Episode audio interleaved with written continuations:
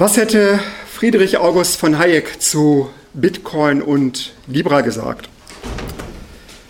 Meine Damen, meine Herren, digitale Währungen wie Bitcoin konnten in den letzten zweieinhalb Jahren astronomische Kurssteigerungen, aber auch katastrophale Abstürze verzeichnen.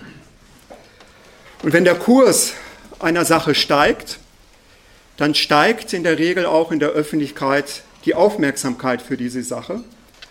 Und wenn der Kurs einer Sache sinkt, dann sinkt in der Regel auch die Aufmerksamkeit.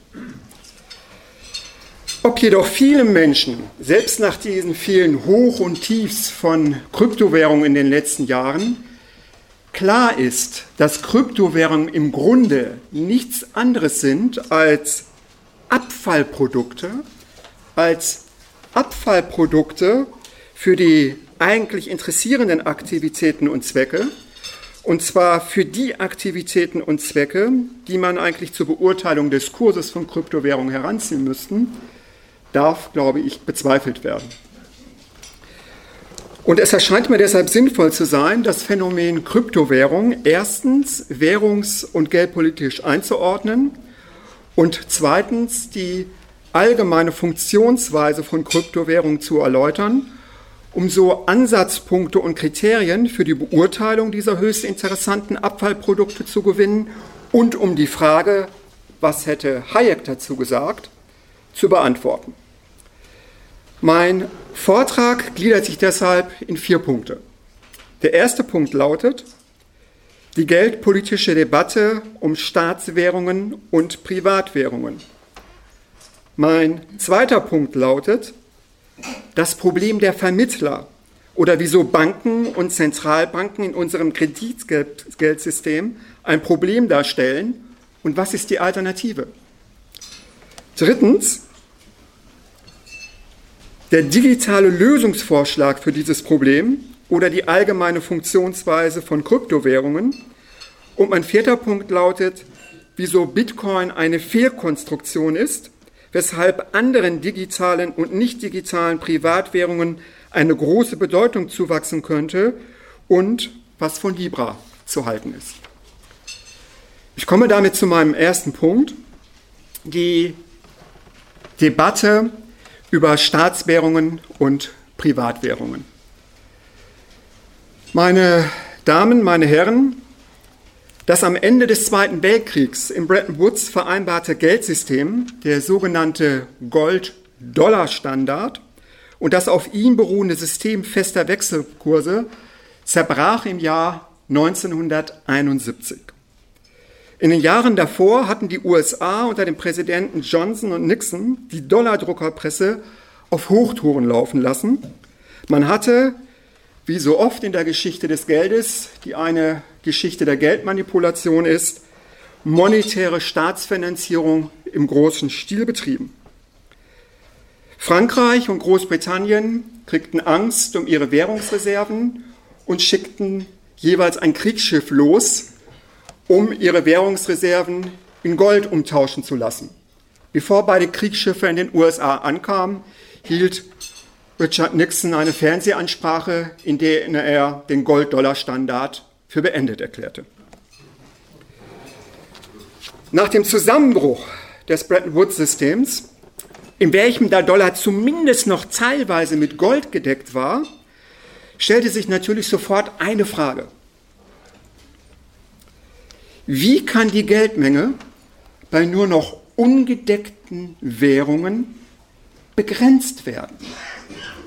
Wie kann die Geldmenge, wenn wir es nur noch mit Fiat Money zu tun haben, das aus dem Nichts geschöpft wird, wie kann die Geldmenge begrenzt werden? Zumindest nach Milton Friedman und der von ihm ausgehenden Schule des Monetarismus sollte die Geldmenge ja bekanntlich lediglich in Höhe des Potenzialwachstums der Wirtschaft wachsen. Das Problem besteht jedoch darin, und das verwundert uns alle nicht, dass Staaten immer dazu neigen, die Geldmenge zu erhöhen, um sich leichter verschulden zu können, sprich, um monetäre Staatsfinanzierung zum Zwecke der Staatsausgabenerhöhung zu betreiben. Und in Europa kam man deshalb auf die Idee, dass es doch vielleicht sinnvoll sein könnte, wenn man nun den einzelnen Staaten, die versucht sind, unbegrenzt monetäre Staatsfinanzierung zu betreiben, wenn man den einzelnen Staaten diese Möglichkeit nimmt und wenn man die Geldschaffung und die Geldpolitik auf die übernationale Ebene, auf die europäische Ebene hebt. Und daraus ist dann bekanntlich eben das europäische Währungssystem entstanden und dann 1999 der Euro. Gegen diese sehr optimistische Sichtweise regte sich jedoch bereits 1975 Widerstand. Der Nobelpreisträger Friedrich August von Hayek argumentierte in seinem Vortrag Choice and Currency in London, dass man nicht auf die übernationale Ebene gehen darf, sondern ganz, ganz im Gegenteil. Man müsse auf die kleinere, man müsse auf die nichtstaatliche, man müsse auf die private Ebene gehen, weil nur durch ein vermehrten Wettbewerb, weil nur durch einen vermehrten Währungswettbewerb Stabilität erreicht werden kann, weil nur die Stabilität des Geldes durch mehr Wettbewerb möglich ist. Und erforderlich seien deshalb Privatwährungen und ein Privatwährungswettbewerb, weil private Währungsanbieter für die Folgen ihres Handelns haften. Staatliche Währungsemittenten haften dafür nicht. Und Hayek schrieb dann 1977 in seiner Schrift Entnationalisierung des Geldes, ich zitiere, die bisherige Instabilität der Marktwirtschaft ist eine Folge davon, dass der wichtigste Regulator des Marktmechanismus, das Geld, seinerseits von der Regulierung durch den Marktprozess ausgenommen wurde. Zitat Ende. Wie diese geldpolitische Debatte um Staatswährungen und Privatwährungen dann ausgegangen ist, wissen wir. Das staatliche Geldmonopol wurde weiter ausgebaut und, die, und durch die Einführung des Euro wurde selbst der Wettbewerb zwischen staatlichen Währungen in Europa vermindert. Und die Debatte über diese Frage spielte in der Öffentlichkeit keine Rolle mehr, zumindest für die nächsten 25 Jahre. Mit der Finanzkrise von 2007, 2008 kam diese Debatte jedoch wieder zurück. Denn die tiefere Ursache für die Finanzkrise von 2007 und 2008 liegt in unserem staatlichen Kreditgeldsystem, in welchem staatlich lizenzierte Banken im Rahmen der von den Zentralbanken vorgegebenen Bedingungen Geld durch Kreditvergabe schaffen und das oftmals über das von Milton Friedmans angestrebte Ziel eines Potenzialwachstums der Wirtschaft hinaus. Das heißt de facto, der Monetarismus im Sinne von Milton Friedman war gescheitert. Friedman hatte diese Gefahr bereits Anfang der 1980er Jahre gesehen und hatte deshalb damals schon eine 100% Reservepflicht für Geschäftsbanken gefordert, weil die Banken durch ihre Kreditgeldschöpfung regelmäßig die geldpolitischen Ziele unterminierten. Und mit der Finanzkrise von 2007, 2008 begann diese Debatte aus den 70er Jahren über Staatswährungen und Privatwährungen nun erneut. Und das hat sich bis heute auch nicht geändert. Im Gegenteil, diese Debatte scheint jetzt erst so richtig an Gang zu kommen. Denn wenn Staatswährungen nicht zur Stabilisierung der Volkswirtschaft beitragen, weil sie regelmäßig manipuliert werden, und wenn alle unkonventionellen geldpolitischen Maßnahmen der Zentralbanken und ihre Null- und Negativzinspolitik die Finanz- und Realwirtschaft nicht stabiler machen, sondern fragiler, dann ist es höchste Zeit, den Vorschlag von Friedrich August von Hayek aus den 70er Jahren ernst zu nehmen. Und im Frühjahr 2009 kam diese Debatte in Deutschland am Gang, in dem vier Mitglieder der Hayek-Gesellschaft durch einen ganzseitigen Beitrag in der FAZ unter Ordnung der Wirtschaft die Überwindung der Krise durch gutes Geld forderten und angemahnt haben, dass es doch wohl eine Idiotie sei, eine Überschuldungskrise von Staaten und Banken mit noch mehr Schulden lösen zu wollen, nur weil man meint, es sei ja alles so alternativlos. Und in diesem Aufsatz wurde dann natürlich auch auf den Privatwährungswettbewerb von Hayek hingewiesen, um damit darauf hinzuweisen, wir müssen nicht in den vorgegebenen Bahnen weiterverfahren. Es gibt Alternativen. Und das erste Kolloquium zur Frage Privatwährungen fand im Deutschen Bundestag im Juli 2009 statt. Im Juli 2009. Die Griechenland-Krise beging dann im Frühjahr 2010. Aber bereits im August 2009 meldete sich bei mir ein Schweizer Privatbankier, dass er schon lange plane, eine Privatwährung zu emittieren. Ich kann sagen, wer es war. Es war Karl Reichmuth, damals noch nicht Mitglied der Hayek-Gesellschaft. Den haben wir dann 2012 aufgenommen. Und interessant ist, dass dann am 21. Mai 2010, also nochmal so ein gutes Jahr später, die erste Transaktion mit der neu geschaffenen Währung Bitcoin abgeschlossen wurde. Und diese erste Transaktion mit Bitcoin bestand darin, dass Bitcoin für den Kauf von zwei Pizzen akzeptiert wurde. Also der 21. Mai 2010 war der Tag, an dem zwei Pizzen für Bitcoin verkauft wurden. Und interessant ist, dass nicht nur der Privatbankier Karl Reichmuth dann den Versuch gemacht hat, ein Finanzprodukt auf den Markt zu werfen, das geeignet sein könnte, wenn es entsprechend nachgefragt wird, als Privatwährung zu dienen, das ist das sogenannte Real Unit, sondern ein anderer Schweizer Privatbankier hat dann anschließend nachgezogen und sagte, ich kann das besser, ich packe da noch viel, viel mehr Elemente von Edelmetall rein, weil wir eine Teildeckung brauchen. Dieser Privatbankier war Konrad Hummler von der Wegelin Bank, auch Mitglied der Hayek-Gesellschaft. Konrad Hummler hatte dann aber etwas Probleme, dass er seine Wegelin-Bank leider abwickeln musste. Er kam in arge Probleme mit den USA, aber das war mehr ein Schweizer internes Problem, offensichtlich, als ein internationales. Aber sowohl das Agieren von Schweizer Privatbankiers, die ja derartige Produkte nicht emittiert haben, weil sie sagten, wir machen das mal so just for fun, sondern natürlich ging es darum, dass man dadurch Vorteile generiert, um damit Geld zu verdienen, also dass das praktisch wird. Also sowohl das Agieren von Schweizer Privatbankiers als auch die erste Bitcoin-Transaktion zeigen, dass bereits 2009 bzw. 2010 der Privatwährungsansatz praktisch wurde.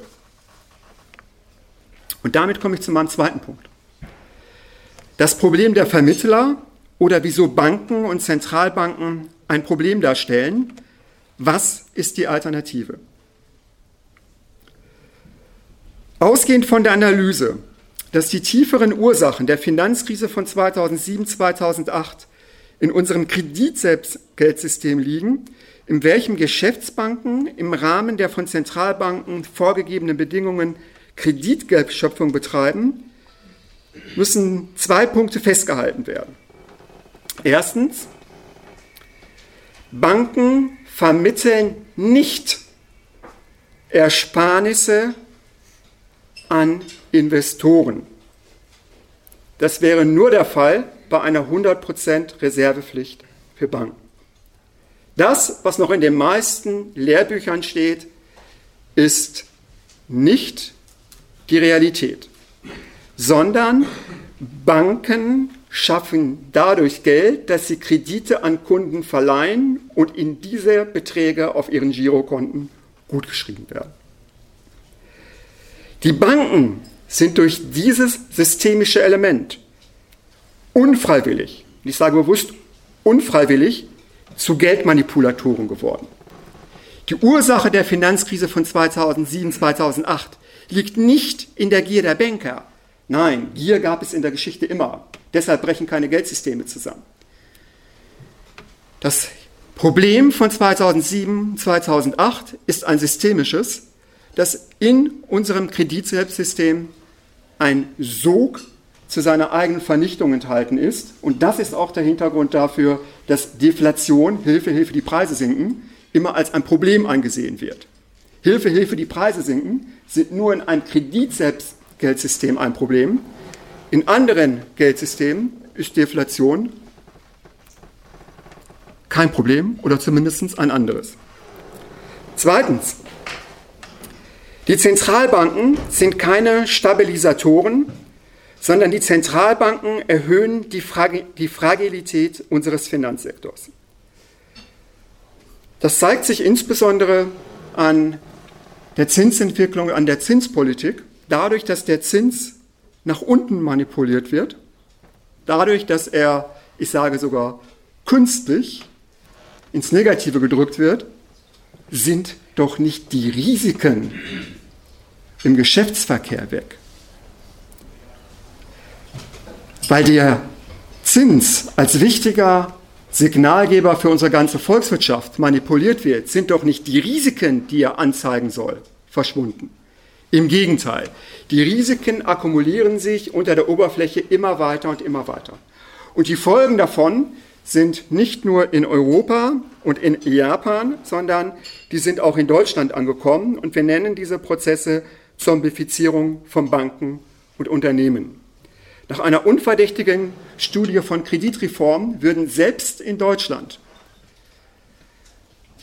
20 Prozent der Unternehmen eine Zinserhöhung um drei Prozentpunkte nicht überleben oder eine Zinserhöhung um 1,5 Prozentpunkte und einen Gewinneinbruch um 20 Prozent. Und das ist eine unverdächtige Studie von Kreditreform. Diese Zahlen werden sowohl von der Bank für internationalen Zahlungsausgleich als auch von der OECD in verschiedenen Studien bestätigt. Wenn es aber nun so ist, dass in unserem Kreditselbstsystem die Banken keine Vermittler von Ersparnissen sind, sondern Geldmanipulatoren, wenn es so ist, dass die Zentralbanken keine Stabilisatoren sind, sondern durch die Geldmanipulation unser Wirtschafts- und Finanzsystem immer weiter in die Fragilität treiben, dann stellt sich die Frage, was ist die Alternative? Und die Idee lautet, kurz ausgedrückt, schafft die Vermittler ab, schafft die Zentralbanken ab.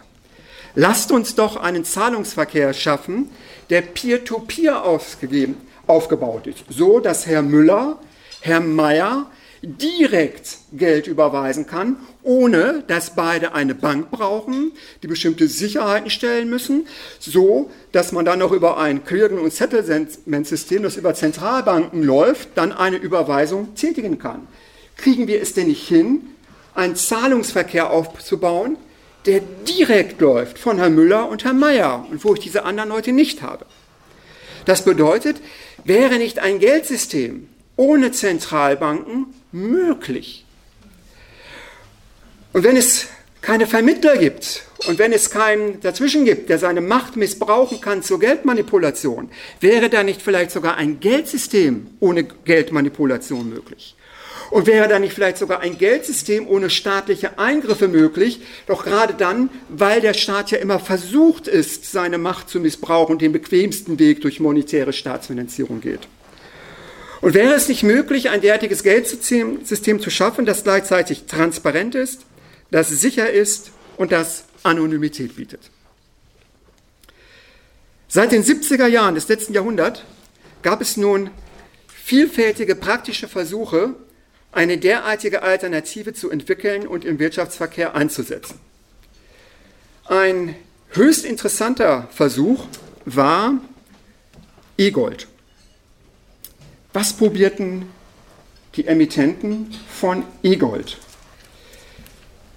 Die Emittenten von E-Gold haben probiert, eine Währung herauszugeben, die wieder gedeckt ist, und zwar mit Gold, und zwar zu 100% mit Gold. Warum? Weil sie sagten, dann kann diese Währung nicht manipuliert werden. Gleichzeitig haben die Emittenten von E-Gold gesagt, wir müssen Gold aber auch handelbar machen. Was haben die also gemacht? Sie haben Gold-Girokonten eingerichtet, so, dass ich meinen Goldbestand über mein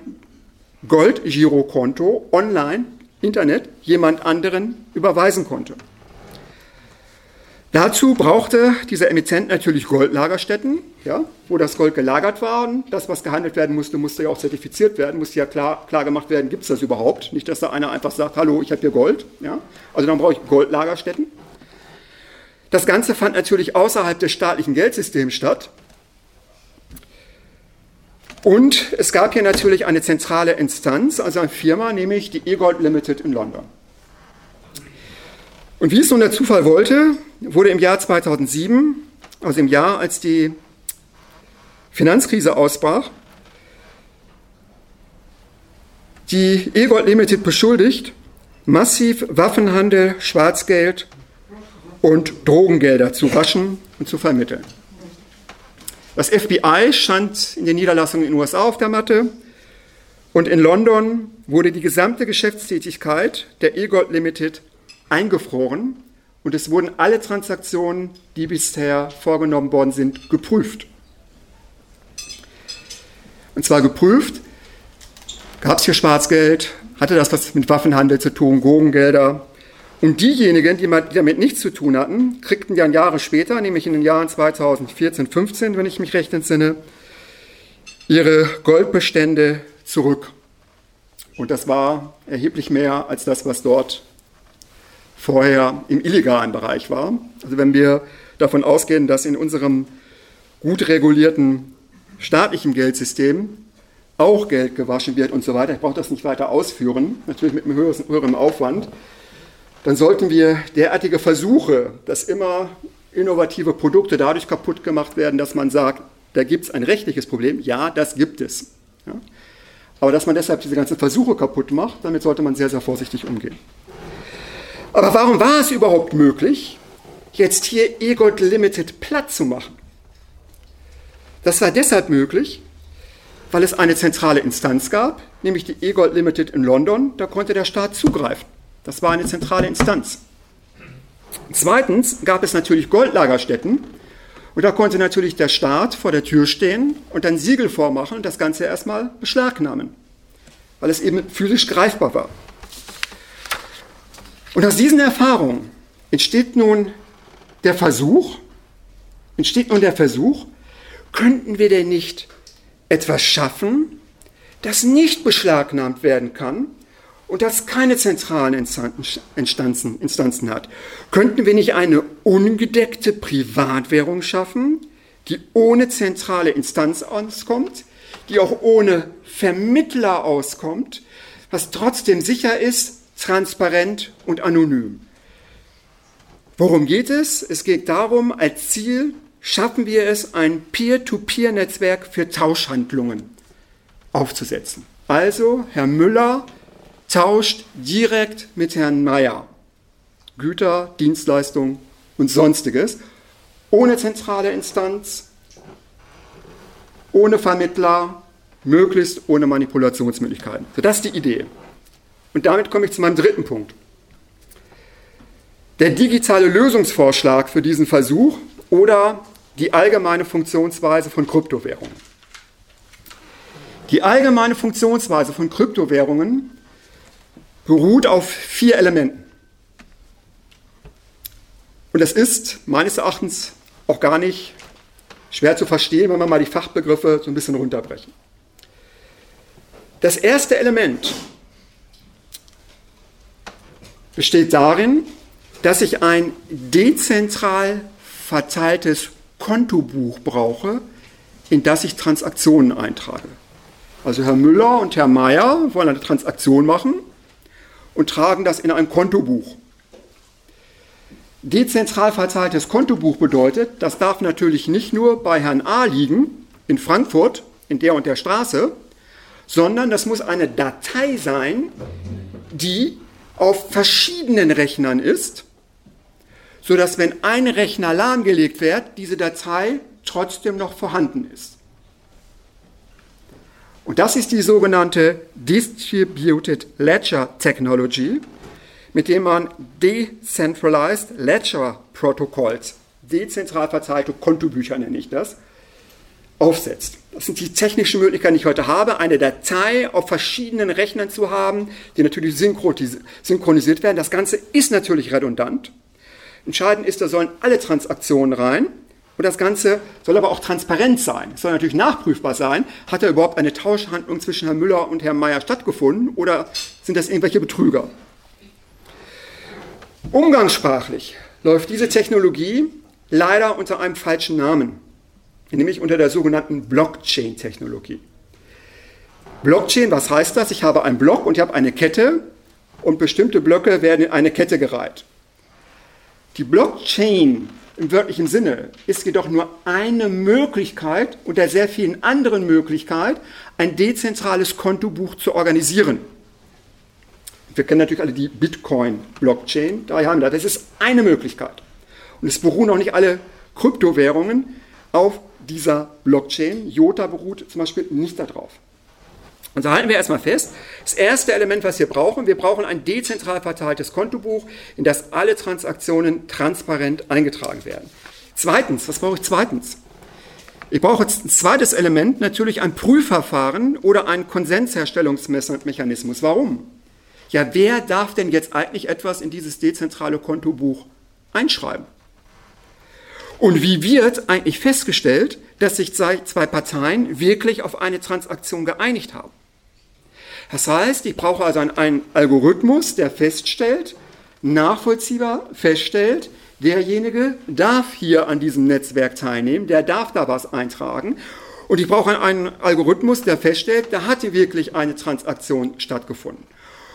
Und dieser Algorithmus sollte möglichst auch, dieses Prüfverfahren, nicht von einer Person durchgeführt werden, sondern für möglichst vielen Personen durchgeführt werden, damit wir nicht wieder das Machtmissbrauchproblem haben oder das Problem haben, dass man diesen Prüfalgorithmus von heute auf morgen lahmlegt, indem man nämlich an dieser einen Person, der nur diese Prüfung durchführt, hingeht und dem den Stecker zieht. Was brauche ich als drittes Element? Als drittes Element brauche ich die Authentifizierung und Anonymisierung mittels Kryptographie. Also hier kommt jetzt auch dieser Begriff erstmals vor. Warum brauche ich die? Ich muss mich authentifizieren am Netzwerk, aber das möchte ich natürlich eigentlich so machen, ja, dass nur ich das mitkriege und vor allem, dass meine Frau nicht weiß, ja, dass ich ihr schon Blumen für den Hochzeitstag gekauft habe. Das soll die eigentlich nicht mitkriegen. Und andere Leute sollen das auch nicht mitkriegen. Und meine Nachbarn auch nicht. Also ich muss mich schon verlässlich dort authentifizieren können, aber das Ganze soll auch anonym sein. Und die Frage, wie man dieses hinbekommt, bringt man durch neueste kryptografische Verfahren hin, öffentlicher, privater Schlüssel, wie es bei Bitcoin läuft. Dann gibt es eine asymmetrische äh, Kryptographie, es gibt eine symmetrische Kryptographie. Also auf jeden Fall brauche ich dieses Element, um sicherzustellen, da nimmt einer an einem Netzwerk teil, ja, wo ja alle Transaktionen nachvollziehbar sind, aber deshalb muss er natürlich anonym sein, aber das Ganze muss auch sicher sein. Ist technisch möglich. So, jetzt brauchen wir noch viertens, brauchen wir ein viertes Element. Als viertes Element brauchen wir jetzt noch ein Bezahlsystem. Nämlich diejenigen, die das dezentral verteilte Kontobuch führen, diejenigen, die das Prüfverfahren und den Konsensherstellungsmechanismus durchführen und diejenigen, die die Authentifizierung und die Anonymisierung durchführen, die müssen ja irgendwie bezahlt werden. So, und jetzt kommen wir dahin, warum ich eingangs ganz provozierend gesagt habe, Kryptowährungen sind im Grunde nichts anderes als Abfallprodukte. Wenn ich nun diejenigen, die diese entscheidenden Funktionen erfüllen, bezahlen möchte, und ich möchte sie so bezahlen, dass dieses dezentrale Netzwerk weiterhin läuft und möglichst so läuft, dass keiner, der nicht befugt ist, dort eingreift. Da muss ich eine eigene Verrechnungseinheit gründen, äh, bilden, sprich ein eigenes Bezahlsystem. Ich muss eine eigene Währung schöpfen, meinen, und das ist der Bitcoin. Der Bitcoin beim Bitcoin oder in anderen Kryptowährungsnetzwerken entsprechend andere Kryptowährungen. Wenn ich die Bezahlung für diejenigen, die diese drei Funktionen durchführen, durch herkömmliche Währung und durch Staatswährung durchführe, dann ist hier das Einfallstor dafür, dass ich wieder zugreifen kann und kann das ganze System lahmlegen. Wenn ich also wirklich möchte, dass das Ganze dezentral und möglichst nicht manipulierbar abläuft, dann brauche ich zur Bezahlung eine eigene Kryptowährung. Wenn Sie nun diese vier Elemente nehmen dann haben Sie meines Erachtens schon ein sehr grobes, aber auch ein sinnvolles Raster, um die mittlerweile 2300 Kryptowährungen, die auf der Plattform coinmarketcap.com gelistet sind, untersuchen und analysieren zu können. Und zwar analysieren zu können, diese 2300 Kryptowährungen hinsichtlich des Transaktionsvolumens, hinsichtlich der Transaktionsgeschwindigkeit, hinsichtlich der Transaktionskosten, hinsichtlich der Transaktionssicherheit und hinsichtlich der Transaktionstransparenz. Warum? Natürlich kann ich die vier Elemente, die ich Ihnen eben genannt habe, vollkommen unterschiedlich ausgestalten. Und das hat natürlich auch Konsequenzen. Und zwar Konsequenzen auf diese fünf Dinge, die ich genannt habe, nämlich auf das Volumen, auf die Geschwindigkeit, auf die Kosten, auf die Sicherheit und auf die Transparenz. Und damit komme ich zu meinem vierten Punkt wieso, wieso Bitcoin eine Fehlkonstruktion ist, weshalb anderen digitalen und nicht digitalen Privatwährungen eine große Bedeutung zuwachsen könnte und was von Libra zu halten ist. Meine Damen, meine Herren, das Idealziel von Peer-to-Peer-Netzwerken ist die dezentrale und direkte Kooperation zwischen Menschen ohne dass Vermittler die Bedingungen dieser Kooperation manipulieren können. Im Idealfall, wohlgemerkt, im Idealfall sollen in diesen Peer-to-Peer-Netzwerken große Mengen von Transaktionen schnell, kostengünstig, transparent, sicher und anonym abgewickelt werden. Und gemessen an diesen Zielen ist nun leider die bekannteste aller Kryptowährungen, der Bitcoin, leider eine Fehlkonstruktion. Sowohl die Organisation des Distributed Ledger von Bitcoin, also dieses dezentralen Kontobuches, dieses dezentral verteilten Kontobuches, also die sogenannte Blockchain, als auch der sehr aufwendige, immer komplexer und immer mehr Rechnerkapazität und Energiekosten verschlingende Prüf- und Konsensherstellungsmechanismus haben unter anderem dazu geführt, dass die Transaktionsgeschwindigkeit und das Transaktionsvolumen von Bitcoin gering und die Transaktionskosten sehr hoch sind. Und die hohe Konzentration des Mining-Prozesses, also dieses Bitcoin-Mining-Prozesses, auf zu lokalisierende Oligopole, der seine Ursache in der Ausgestaltung dieser ersten zwei Elemente hat, bietet auch viele Ansatzpunkte für staatliche Stellen, ein vom Verbot von Bitcoin durchzusetzen oder dieses Peer-to-Peer-Netzwerk massiv in seiner Funktionsweise zu behindern.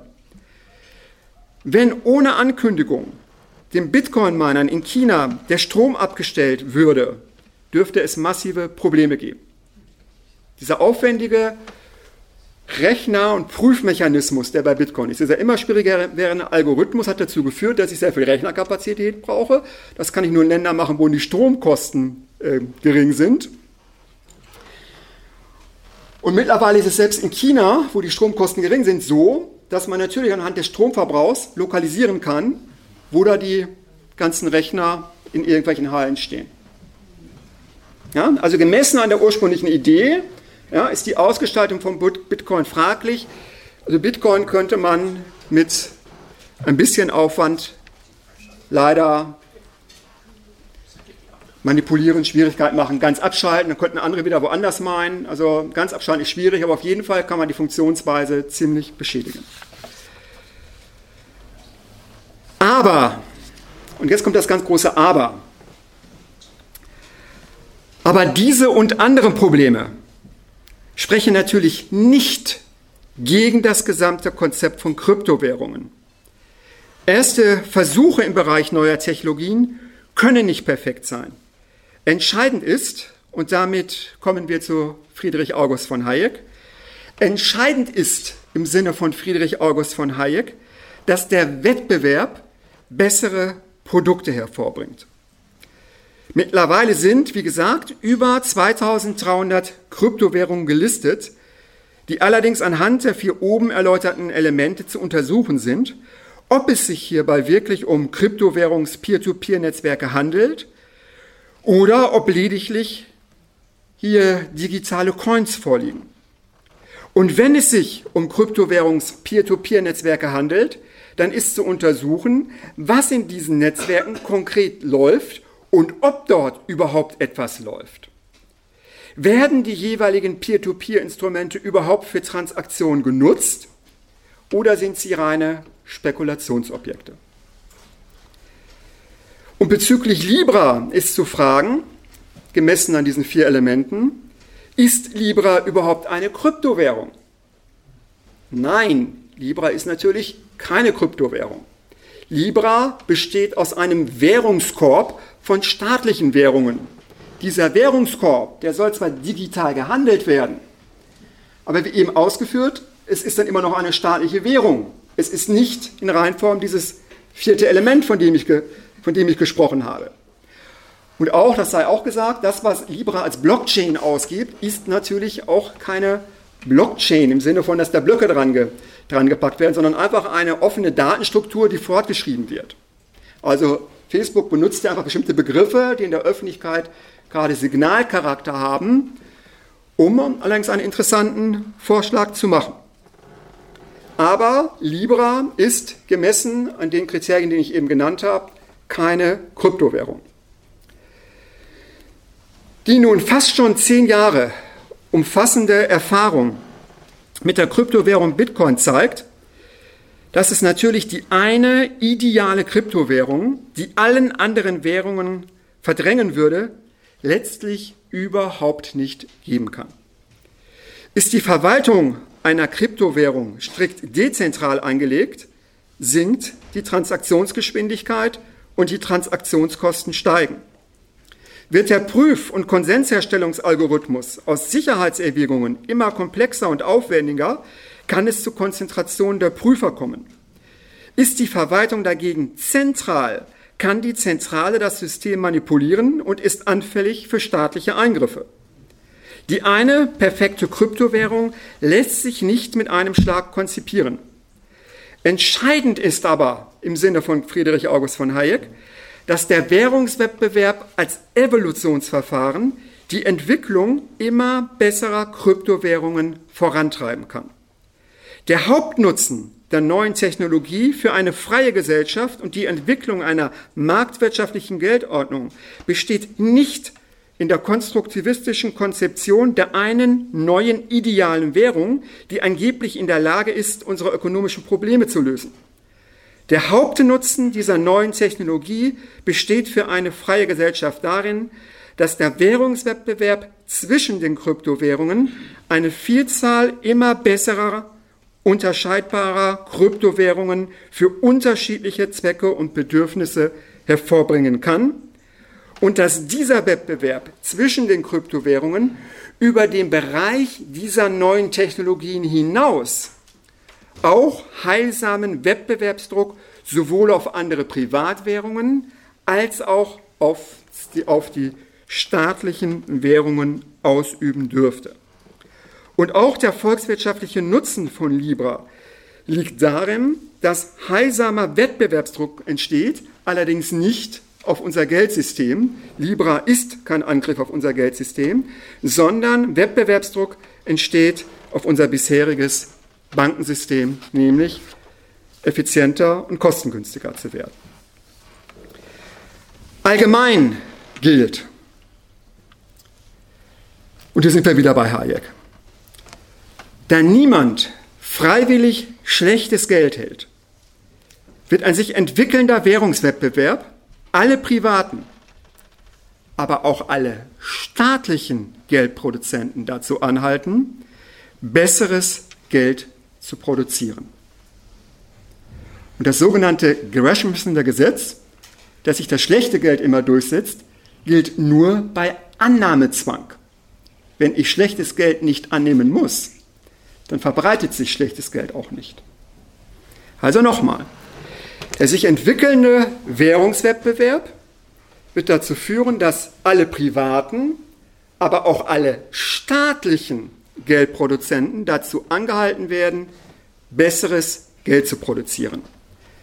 Die Produktion von schlechtem Geld, sei es nun Kryptogeld, sei es anderes Privatgeld oder sei es Staatsgeld, Die Produktion von schlechtem Geld würde von den Menschen, wenn sie die freie Wahlmöglichkeit zwischen unterscheidbaren privaten und staatlichen Währungen hätten, aufgrund ihrer Konsumentenfreiheit durch Abwanderung zu konkurrierendem Geld bestraft werden.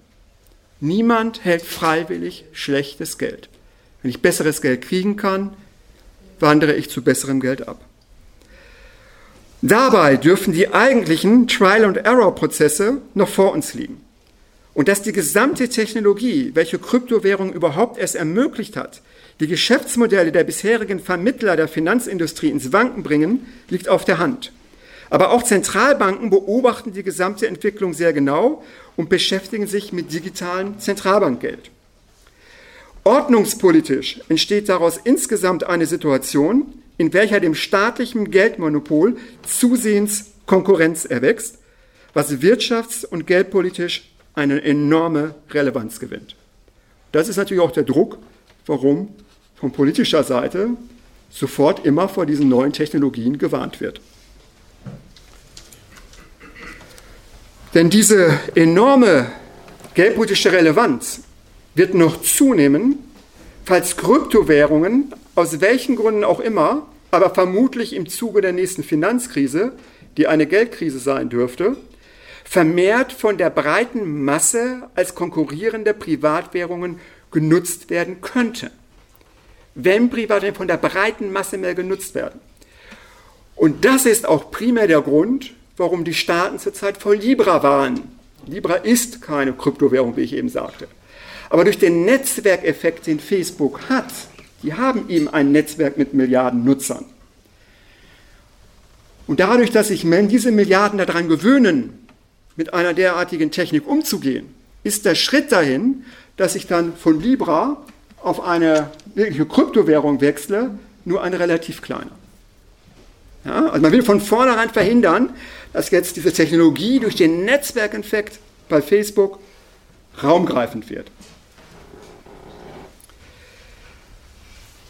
Es ist deshalb nur zu hoffen, wenn wir diese ganzen Technologien ansehen und diese ganzen Warnungen ansehen, es ist deshalb aber auch nur zu hoffen, dass das mögliche Platzen von immer wieder entstehenden Bitcoin-Blasen, wie wir sie auch in den letzten zweieinhalb Jahren beobachtet haben, nicht den gleichen Vertrauensverlust auslöst wie einst das Platzen des Hype um die Telekom-Aktie, welche die Lust der Deutschen auf die Aktie deutlich unterminiert hat. Also ich sehe im Bitcoin eine große Gefahr, diesem Hype. Januar 2017 bei 1000 Dollar, dann ist man auf 20.000 Dollar, dann fällt das Ganze wieder auf 5.000 Dollar runter. Heute sind wir bei 10.700 Dollar. Das, durch diese Volatilität, die bei neuen Produkten natürlich normal ist, dass dadurch ein Vertrauensverlust in die gesamte Technologie ausgelöst wird, obwohl gerade diese gesamte Technologie enorme Chancen birgt. Denn diese neue Technologie könnte, denn durch diese neue Technologie könnte sogar eine Situation entstehen, in welcher wir das gesamte heutige überschuldete Bankensystem ohne Zusammenbruch des Zahlungsverkehrs abwickeln könnten. Die Hauptdrohung der Bankenvertreter 2008 und 2009 war die, wenn ihr uns pleite gehen lasst, dann bricht hier der ganze Zahlungsverkehr zusammen. Jetzt sind wir aber technisch heute, entwickelt sich etwas, wo wir Banken pleite gehen lassen könnten und könnten trotzdem den Zahlungsverkehr aufrechterhalten. Eine Marktwirtschaft ohne Insolvenzrichter ist keine Marktwirtschaft. Eine Marktwirtschaft, in der Banken nicht pleite gehen können, gerät immer mehr zur Planwirtschaft. Sie erkennen die Motive, warum man sehr skeptisch von staatlicher Seite gegen diese Technologien ist.